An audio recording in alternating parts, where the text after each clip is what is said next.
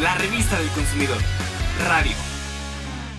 Hay productos que parecen leche y saben a leche, pero no lo son. Para que vayas a la segura y lleves a casa una leche realmente nutritiva, conoce el análisis que realizamos en el laboratorio de la Profeco. También hablaremos del cacao, una fruta que no se come como otras, pero que es de gran valor porque dentro de ella se encuentran las semillas que son la materia prima del chocolate. Conoce más de este maravilloso ingrediente infaltable en bebidas, postres y platillos, que es orgullosamente mexicano y que goza de fama mundial. Como sabes, la leche es uno de los alimentos con alto valor nutritivo y en la actualidad hay leche de muchos tipos y productos similares a ella. Para que no los confundas y elijas un producto que se ajuste a tus gustos y necesidades, escucha esta información. La leche es un alimento básico y por eso en la Profeco constantemente te damos información sobre ella y sus diferentes tipos. Hace poco analizamos las leches con sabor, mejor conocidas como lechitas y dirigidas principalmente a los niños.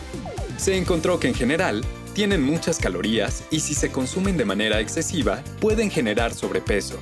Dado que la leche sin saborizantes es más barata y saludable, ahora te decimos lo más relevante del estudio de calidad de leches y productos lácteos pasteurizados. La leche aporta vitaminas y minerales como el calcio y es una buena fuente de proteínas de alto valor nutritivo. El azúcar de la leche se llama lactosa, su proteína es la caseína y su grasa se denomina butírica. Checa este dato. Cualquier leche, ya sea entera, deslactosada, descremada o de cualquier tipo, debe tener 30 gramos de proteína por litro.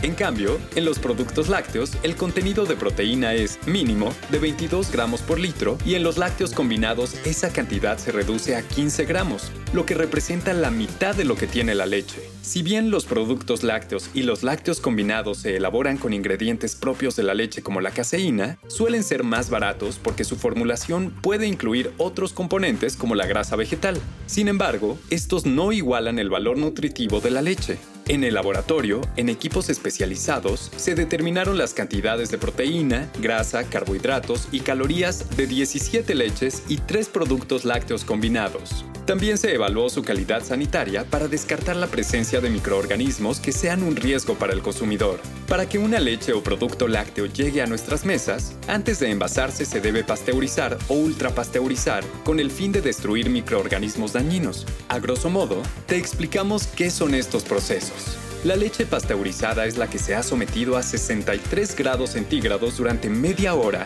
o a 72 grados centígrados durante 15 minutos. De esta forma se logra que el producto tenga un periodo de caducidad de varios días. La leche pasteurizada es la que siempre debe estar en refrigeración. El proceso de ultrapasteurización de la leche implica una mayor temperatura, pero solo durante unos segundos. Este proceso sirve para extender su caducidad por varios meses. Por eso, la leche ultrapasteurizada se puede tener en la alacena y una vez abierta, se conserva en el refrigerador.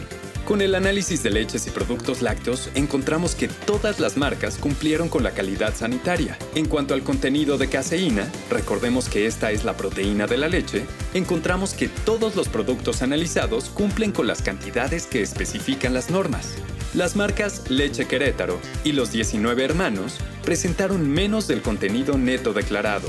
Ojo, lo más importante es que el producto de la marca Los 19 hermanos no es leche, no cumple con la normativa para poder llamarse así, pues al analizar su contenido se detectó presencia de grasa vegetal. Por su parte, Lala 100 fresca, sin lactosa, deslactosada y Lala 100 fresca, sin lactosa, low carb, menos 30% light Tampoco cumplen con la norma porque se someten a un proceso de eliminación de lactosa que no está regulado.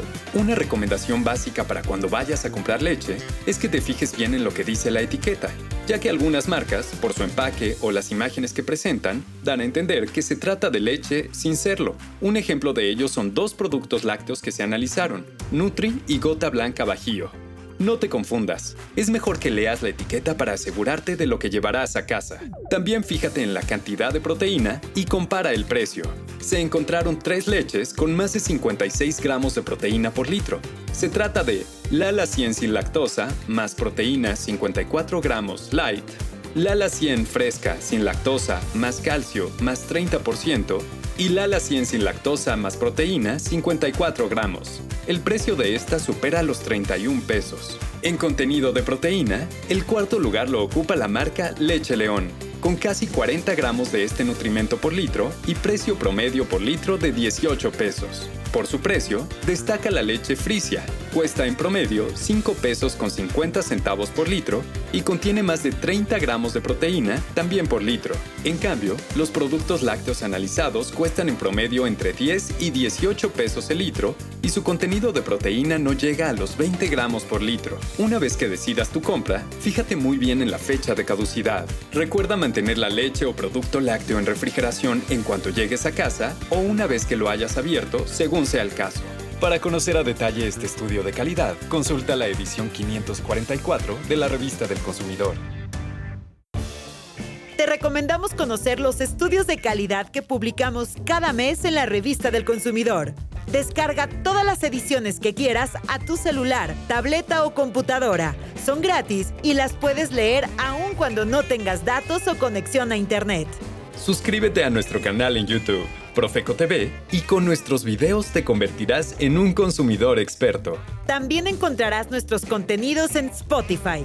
Búscanos como Revista del Consumidor Podcast. Y te recordamos que si tienes problemas con una compra o la prestación de un servicio, puedes llamarnos al teléfono del consumidor 55 5568 8722 y 804 68 8722. También puedes escribirnos a cualquier hora al correo asesoría@profeco.gov.mx y si prefieres usar un chat de atención, ingresa a nuestra página teléfono del consumidor.gov.mx.